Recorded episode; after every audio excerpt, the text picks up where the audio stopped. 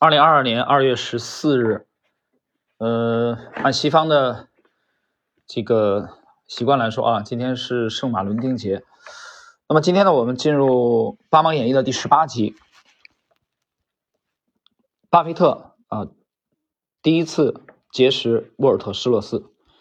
格雷姆经常在课堂上使用格雷厄姆纽曼公司正在投资或打算投资的企业作为分析案例。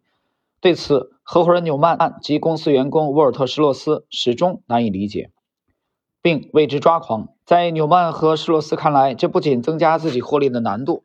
还损害公司客户的利益，但在百万富翁格雷厄姆那里，更多的金钱没有什么吸引力，还是在课堂上和媒体上一次次公开的正确更有魅力。一家名叫马歇尔·威尔斯的五金批发公司就是格雷厄姆分享出来的。该公司当时股价两百美元，每股收益六十二美元，相当于约三点二倍市盈率。格雷姆判断其严重低估，巴菲特投入资金买了二十五股。之后不久，公司召开股东大会，这是巴菲特人生第一次参加股东大会。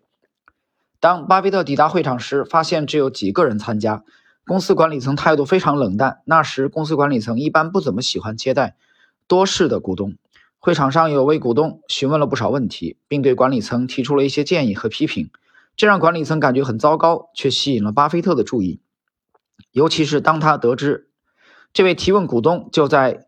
格雷厄姆纽曼公司工作那种感觉，就仿佛突然找到了组织。这位提问股东就是未来著名的投资大师沃尔特·施洛斯。未来的施洛斯在投资界被誉为格雷厄姆体系最纯粹的传人。这评价对施洛斯来说应该是公允的，但对格雷厄姆是低估的。至少施洛斯、巴菲特加上以约翰伯格为代表的指数基金三种流派加在一起。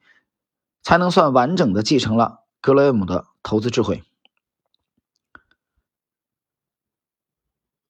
呃，这里停顿一下啊，我们简单的点评一句。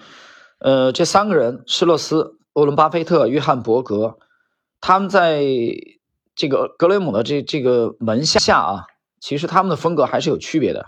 沃尔特·施洛斯是原教旨主义的价投啊，就是。呃，倾向于去买严重被低估的啊低估值的股票，所以他的交他的交易风格基本上是偏左侧的啊。那么而且是倾向于分散的啊，不是不是集中持股的。巴菲特在他的后期，我们之前不止一次讲过，他的投资风格发生了巨大的转变。虽然他还是秉承这个格雷厄姆的这个这个体系啊，但他后期的发生了很大的转变，就是其实他对成长股倾注了更多的精力，他的投资组合，他的风格受。菲利普·费歇和查理·芒格的影响啊，就是他会有一相当一些是偏右侧的买入，呃，这是两者的区别。第三个，约翰·伯格，约翰·伯格实际上主要是做贝塔的啊，呃，大家听得懂吗？沃尔特·施洛斯和巴菲特是以阿尔法为主的啊，就是希望找到大幅跑赢指数的个股啊，就偏阿尔法的，而伯格呢是偏贝塔的啊，这是这这。门下啊，这三位的啊，他们的这个区别。好了，我们继续。有趣的是，号称格雷厄姆投资体系最纯粹的传人的施洛斯，对股市最初的了解，却来自一位纯正的内部交易人士。施洛斯生于一九一六年，大概在他两岁时，妈妈因为闺蜜的丈夫得知一个关于墨西哥石油公司的小道消息，当时买股票是可以上最高二十倍杠杆的。闺蜜老公倾其所有买入了。墨西哥石油公司的股票，结果小道消息准确，大赚一笔。赚钱后，他不仅在纽约交易所买了个席位，同时还在乡下买了块大农场。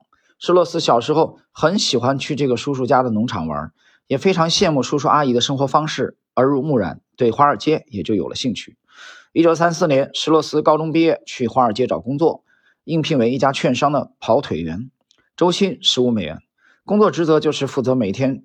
送出公司卖出的证券票据，拿回公司买入的证券票据。当时的股票交易并不是今天这种电子交易和结算，而是一张张的纸质票据。一个月后，施洛斯被调到出纳部。出纳部当时被称为“笼子”，大概是为了防止有人偷窃股票，所以四面都可以被看见，像个笼子。施洛斯描述自己的工作时说：“他们把我安排在笼子里，有公司合伙人盯着笼子，我们在里面所有的股票。”全部数一遍，今这在今天很难想象。我在那里工作了七年。好了，各位，我们今天的第十八集啊，巴沃伦巴菲特初识沃尔特施洛斯的内容就到这里。